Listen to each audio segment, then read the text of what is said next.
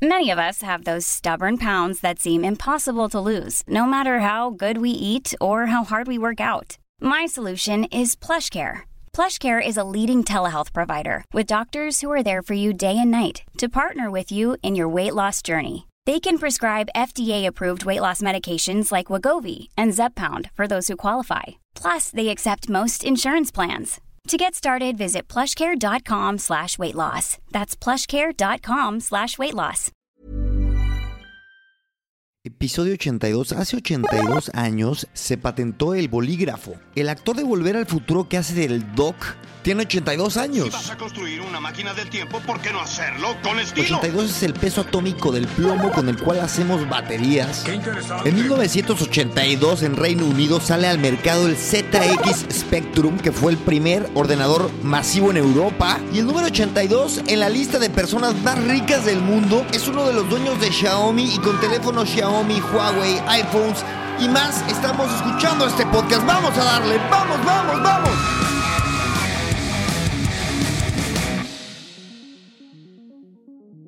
Hace mucho que no hablamos de un tema de actualidad. Me parece que el último fue cuando los Big Four les llamó la atención el subcomité antimonopolios en Estados Unidos.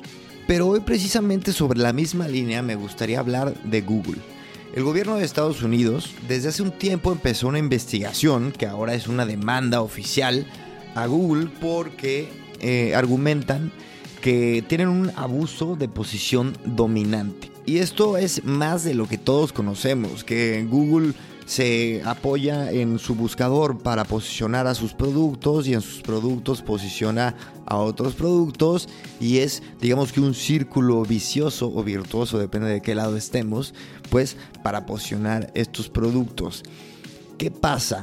El gobierno de Estados Unidos está interponiendo esta demanda puntualmente contra Google Search, ¿ok? Las búsquedas de Google y el argumento es que están manteniendo esta posición dominante por vías ilegales, puntualmente pagando a Safari o a Mozilla para ser el buscador por defecto dentro de esta, estos navegadores.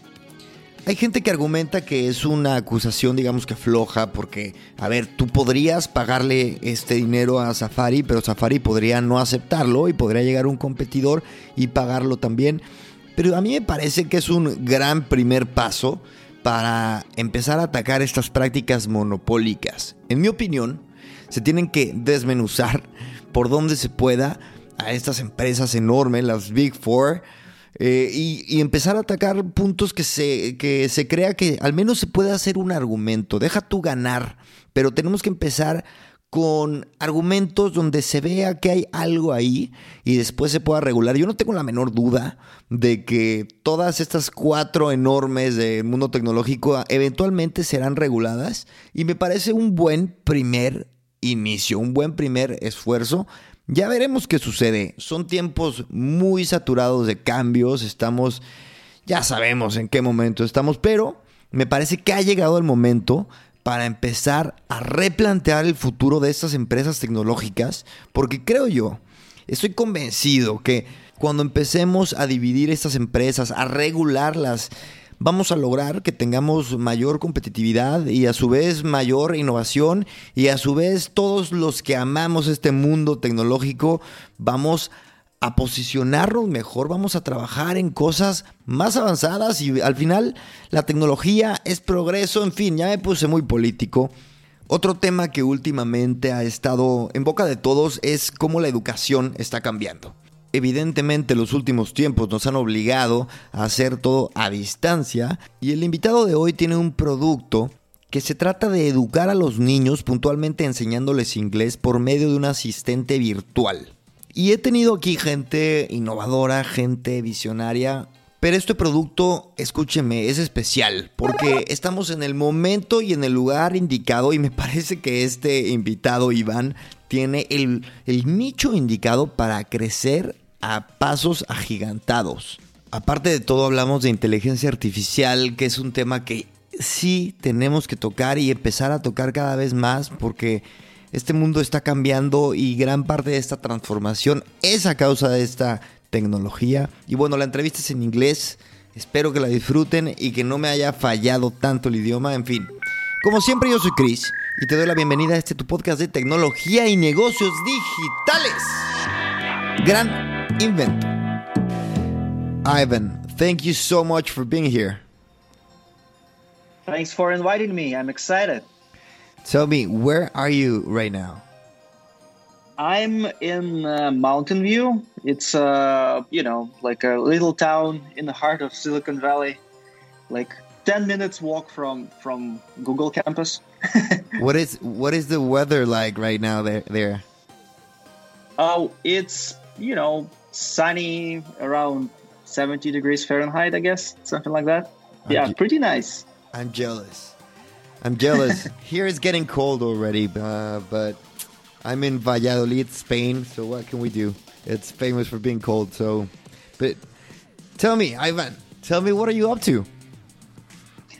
So, uh, my team called Buddy AI, and we're building a virtual tutor of English as a foreign language, and we help children practice their uh, speaking English skills using a virtual, like a speaking virtual character uh, that lives in a mobile app. And uh, this virt- virtual character is basically like a cartoonish robot.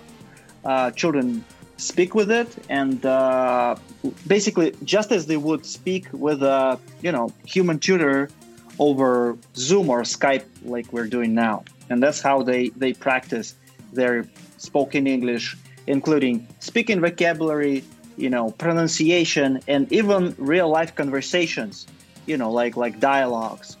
Where are you right now with your with your project? Is it just starting? Eh, Where is it?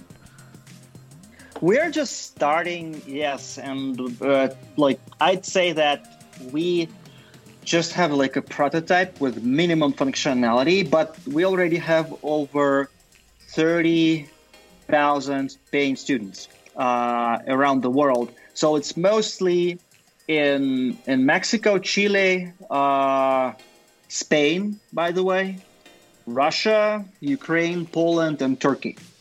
So And is yeah, that and- yeah, thirty thousand paying students? yeah. How can you do? Uh, how can you reach those numbers with with such a young development? I guess when you're doing something, you know, you like people want, and we're solving a real problem. Actually, before Buddy, the only way for children to practice their speaking, uh, speaking English as a foreign language, was with human tutors that you know charge would charge you like twenty plus, around twenty dollars like dollars or euros per per hour per lesson which is just too expensive for most families. And so we yeah we're making this like uh, speaking practice and one-on-one tutoring affordable so to basically everyone. So that's yeah i Are you- guess the reason. I I know you have a background in marketing, uh, but uh, I'm guessing you like with uh, with such a young product, you you have to be super invested in the product, isn't it? Right? Oh, I mean, so you're talking about myself. So I'm, uh, Yeah. uh, I have an engineering uh, education. Actually, I'm a, I have a master degree in uh, in computer science. But yes, like um, most of my career, I, I was in, in, in, in marketing. But basically, we are a technology company. So most of the time and resources we we focus on like the product development. Uh, yeah, and so like my role is uh, as, as as the CEO is like also in, in product development. It, so it, it happens. It so happens that I have experience of you know designing verse voice first products and voice first experiences, and then like the storytelling and game design are also important parts of the product. And so that's what I'm, I'm mostly doing. Like I'm working on design of Fun, the product. yeah. Fun fact about like about this is uh, I'm actually I work as a product owner for in Mm-hmm. a technology company, so I'm gonna ask a lot about product and how you came up Sure. with and develop and and go through the uh, the product uh, development. So first of all, how did this product was born? Oh, uh, so first of all, uh, before Buddy, um, my co-founder Dima and I, we worked at another voice assistant company called Cubic AI, Yes. and we were building an Amazon Echo-like smart speaker with voice assistant before Yes. Amazon announced Echo, and uh, in around 2017. Uh, so yeah, and with this previous company, I, I actually moved to the Silicon Valley from Siberia, and I brought my family. Um, and so Yeah. like my, my daughter, she was three years old, and she had to learn to speak English, and Okay. uh, that's how I kind of identified the problem. Like uh, so that's when I I understood that the only way for kids around the world, like uh, to practice speaking, is one-on-one tutoring with humans, which is just too expensive. Yeah. So anyway, uh, we started recording these video lessons with human teachers just to understand what they do, how they teach, and we understood that. So basically, we can do around 80, 90 percent of their job using AI, and uh, and we thought that like using our experience in voice technology, we can build a virtual tutor that will will will do the job. And so that's how an idea was born. And then, you know, But how yeah. how did how did you divide the experience with the teacher in and you came up with the eighty five percent? Because it, because it is it is an amazing number. But uh, guide me through a bit of of the study behind and like I don't know. Let me understand more. So first of all, we try to identify which parts of the tutoring experience are basically like mundane and um, you know are repetitive. So basically, drilling, like for instance, like drilling vocabulary, right? Eh, Like speaking vocabulary, you just you still need a partner for that, but you know, like I think teachers and tutors, uh, they, you know, if they would uh, spend more of their valuable time on, let's say, explaining concepts uh, that are, you know, hard to explain, or like practicing really, you know, like complex free speech conversation like things. If they would focus on that, uh, a virtual tutor can do like all other things. So basically, to learn the language, you need a daily, regular practice. Ideally, speaking practice. Um, and so that's that's what that was what you what that's what we do. So how did we came up with the number? So we just try to identify like the percent of, of the time that teachers are spending on things that they in ideal world they, they shouldn't be spending time on. So basically, the the the, the most of the teachers are uh, spending a lot of time in repetition and practice, right? And Yeah. and this yeah. is what and this is the pain your Buddy Buddy is um it's reliving, isn't it? Yeah. So, you know, like first of all, for most children, uh, having lessons with uh, human tutors is just too expensive. So maybe they can afford like you know a couple of lessons per per week uh, or per per ye- per month. Uh, Yeah.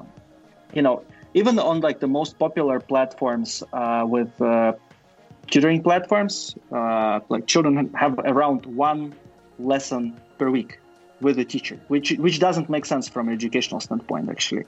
And so, like what we do is we provide like unlimited practice, unlimited speaking practice on daily basis, which is ab- which is absolutely critical for you know learning to speak a foreign language.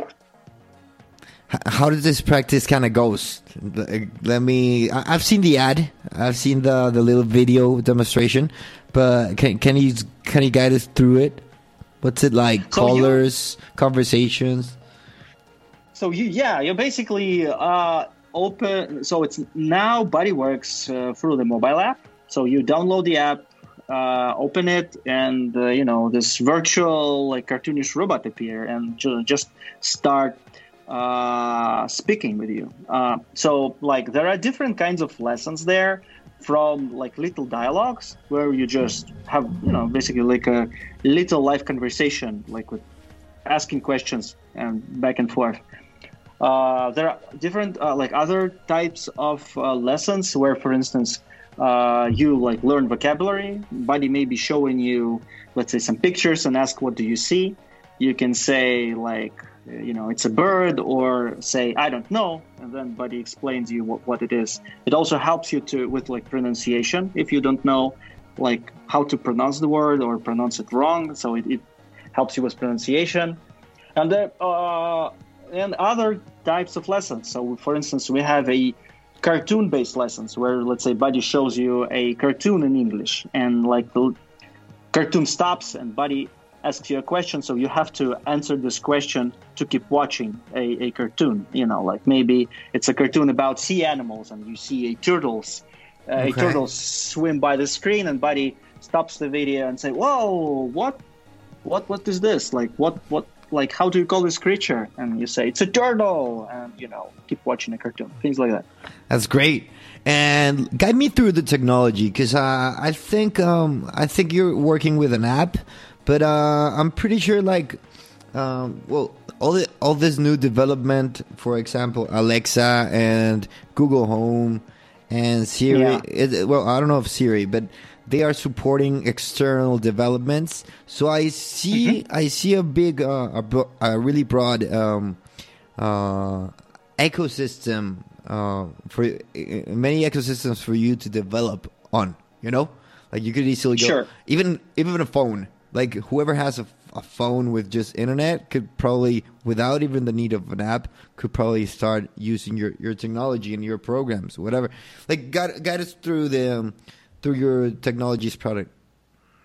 So why it's an app? Uh, so uh, so f- first of all, yes, initially we thought about actually building, uh, you know, like a video, uh, like a literally a video bot for Skype. So what you just call some, you know, call a an account, and instead of a human, you would see a like a virtual character there. So that's what like was the initial idea.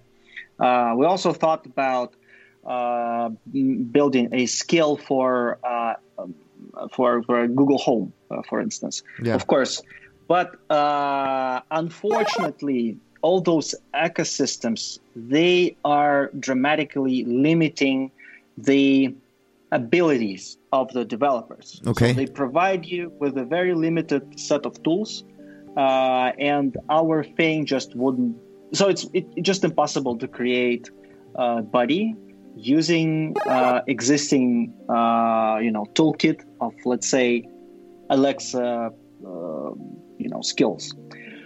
Uh, why? So first of all, uh, so our virtual character is not just voice. So it's literally a like a you know a virtual robot, and using natural language processing, like using AI, we combine voice interactions with facial expressions and gestures you know, and also yeah. body.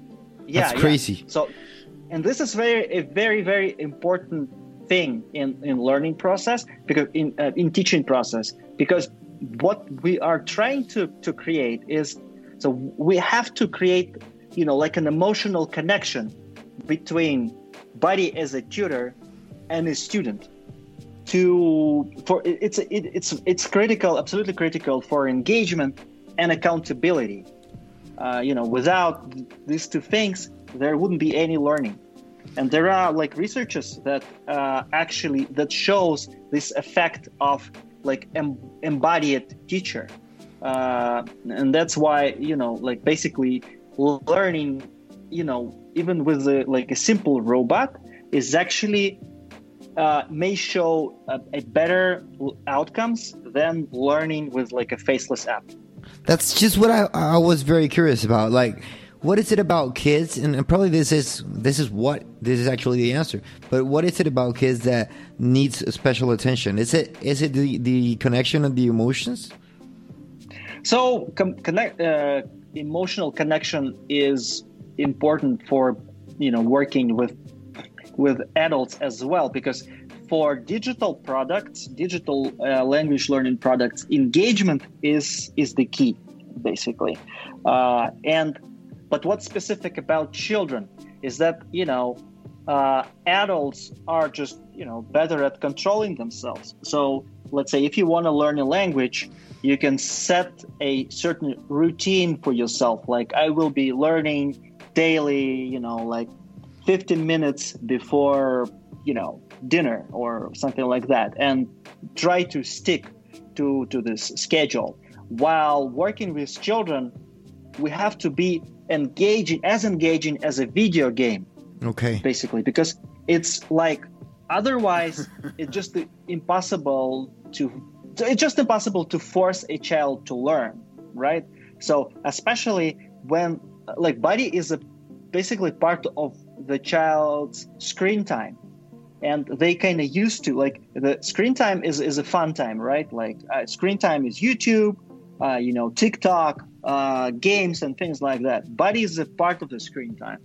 So we have to be as cool as games, like as engaging as you know watching videos on YouTube. And tell me about this uh, this growth and, and the next steps, because uh, it really it really it's really amazing uh, having 30 30,000 uh, paid users. Uh, what are your your goals and your plans and your growth expectations? So uh, yeah, actually we are already um, like in top five, top ten apps in kids and education categories in on iPad in in number of countries. Like Okay. now we're we're app number one for kids in Turkey, just like right now. Uh, like um, we're in top five or like in top ten for sure in Mexico. Um, so yeah, it's but in in general, like in, in longer term, uh, we want so with Buddy we want to solve this problem of providing uh, affordable speaking practice and one-on-one tutoring to basically to every child in the world because you know like english uh, is a mandatory school subject in every major country. So like it's fair to say that you know like almost every child in the world will learn english. Um, and our goal is to basically help them. Uh, our solution is 100% scalable. Like all you need to learn english is you know uh, access to mobile uh, device. Maybe Yeah. you don't even have yeah And the pitch, the pitch makes makes a lot of sense. But uh, I'm curious. Uh, in the mid, mid or long, long term, you have many. I don't know uh, business um, escapes or business. Yeah. Uh, I don't know. Are you are you looking forward to maybe uh, develop this business towards the voice, um, the voice uh, assistant business, or maybe the more to the education business in a broader sense, or maybe even to the AR business? Do you have that in mind, or are you just very specifically focused with your product? so we vision envision Buddy as you know like a ai based voice platform for for education in, in the future so imagine it's like a a child's uh, you know learning ai system. So you install it. So basically uh, a child start learning with Buddy let's say at the age of four years old and then Buddy grows with your child and you know learns how to better teach a child. And uh, maybe you start by Yeah. just you know learning let's say some basic vocabulary and work on your you know uh, like pronunciation and phonics like you learn a language then you like you learn other things but basically the idea is that Buddy will grow with the child and learn to teach it better as they you know uh, learn together Yeah, that's amazing, man. I'm really excited. And tell me about um the the you know the world the world has changed a lot in this year. The pandemic Yeah. definitely has made uh, a whole new a whole new um, environment for education and long distance communication. How has this how has this uh, situation impacted your your business? Oh, so basically, uh, we see, uh, you know, like the increase in, in usage, increase in, uh, in, in, in downloads uh, you know, I think as, as, as many other, um, you know, digital learning products. Uh, so, like for instance, when the COVID just started, we launched like a free mini course about health. You know, like uh, ha- like health and English, and actually it was free, and we had over four hundred thousand students. Uh, you know, who Nice. completed this course. Yeah. Um, what what really changed is that we started receiving inquiries from teachers and schools. Like because you know teachers these days are looking for the way to you know looking for new digital tools to provide their students let's say with more practice because it's harder for them to maybe you know pay more attention to, to students th- these days to like they're looking for the for tools to you know to engage their students in like Yeah. learning activities and so like we started to seeing this a, a lot of these inquiries with you know requests like can i use it in my class like can i use a let's say like a custom learning plan can i you know make a, my own like course using Buddy so thi- things like that Yeah, so probably you could. Are you thinking about having uh, uh, partnerships with institutions or maybe I don't know bigger schools or anything like that, or are you just open for? We yeah we are working on it all now. Uh, uh, actually, right now, so we are working with teachers to try to identify you know like their needs and how we can better serve them. So like how the this you know like interface like teachers interface to this uh, AI assistant could look like like what what should the like so I, teachers they want to um uh, assign homework using our product. So the idea is that they would, you know, like explain some things during their like lessons and then and, and on in class, and then assign homework and and, and and and track the results. So how this process should look like. So we're trying to to design this process together with teachers now. And yeah, this is a very you know Nice. interesting and exciting part of our development. Sounds such more. Sounds so much f- more fun than than how school used to be when I was a kid. Oh yeah, yeah, yeah, yeah. But you know, actually, I don't know, uh, like about you, but um, personally, I learned English on video games when I was a child, actually, because uh, in my young age, uh, there was almost no localized video games in like I grew in Siberia. So like basically to to play games I had to learn English. And you know that's what my found like a you know like a foundation of my future English skills were. So that makes a lot of sense that you would go to uh, to a digital environment to create this. yeah. Your yeah, your your English is pretty good.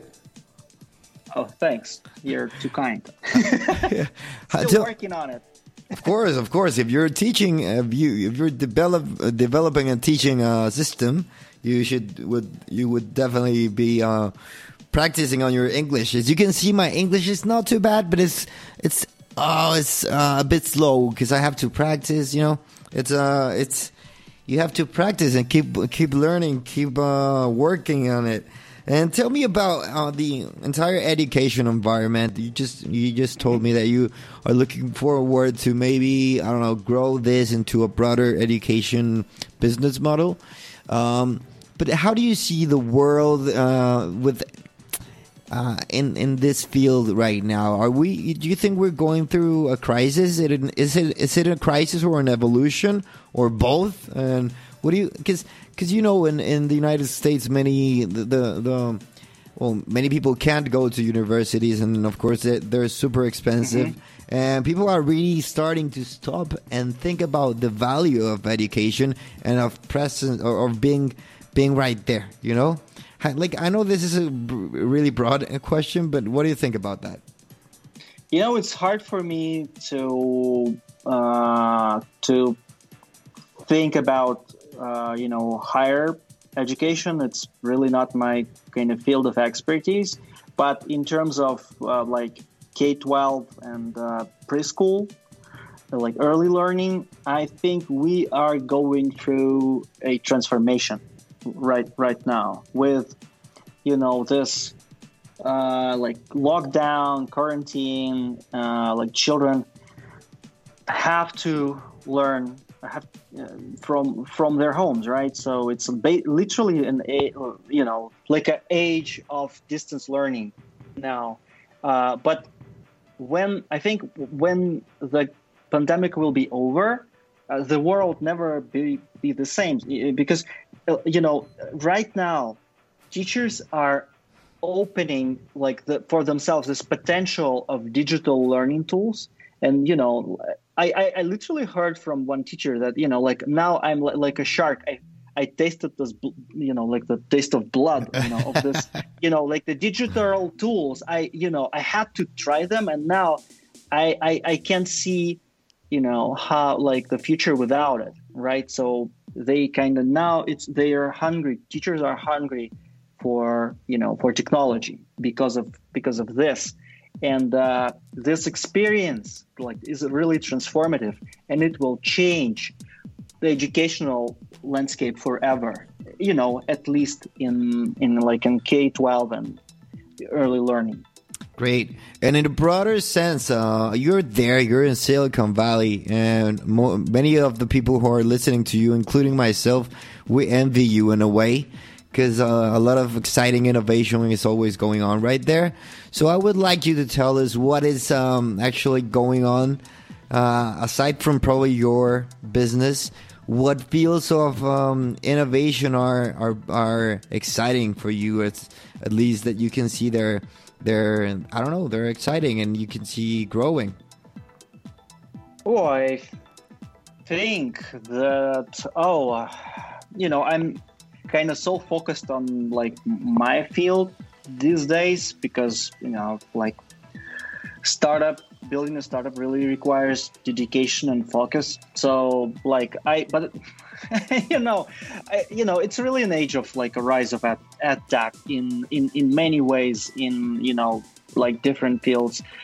Like you know, when uh, we were raising our first funds like a couple of years ago, no one wanted to even think about that tech. You know, it was like an underdog industry. There were like a, a couple of specialized funds, uh, like Learn Capital, for instance, who were, you know, working hard with, you know, trying to really develop this field.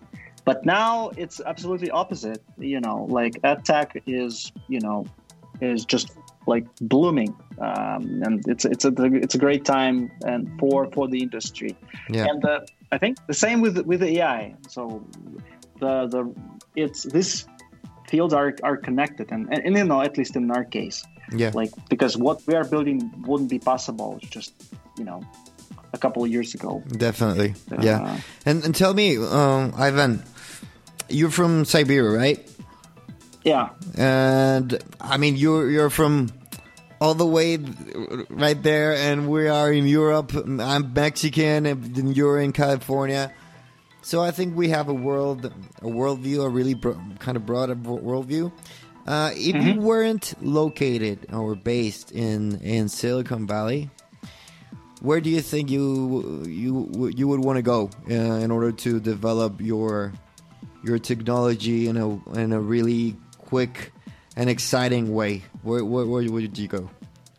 Um, you know, it's hard in in like in so in terms of like a startup tech ecosystem. Um, I'm not sure about the. I, I I I don't know much about Europe, but I would say that in the US there are definitely, you know, at least uh, two more places where startups are, you know, like blooming these days. Like it's in New York and uh, and Texas, Austin. Austin. So, yeah, Austin. Yeah. So, yeah, I I probably, but you know, I just love California. yeah. Uh, I'm not sure about any other places with such a great ecosystem and community like community here is really supportive and you can literally like you know every day you can attend an event uh, uh, like virtually these days, unfortunately. But anyway, like attend an event that will have at least some, you know, uh, relation to your field. And Yeah. it doesn't matter what field you're in. It would be maybe like a, you know, like Internet of Things or like voice technology or you know, uh, self-driving cars, or like whatever. You Yeah. just you, yeah, you can find you know like-minded people here, and you know, exchange your thoughts and you know insights daily. Sounds sounds Okay. fun. Sounds fun. Yeah. Well, Ivan, I know you're you're a busy guy, so I'm gonna let you go now. But uh, thank you so much for your time. Thank you. Yeah, thank you for your time. Um, yeah. Okay. Really enjoyed our conversation. Me too. Okay. Bye, everyone. Adios a todos. Ciao.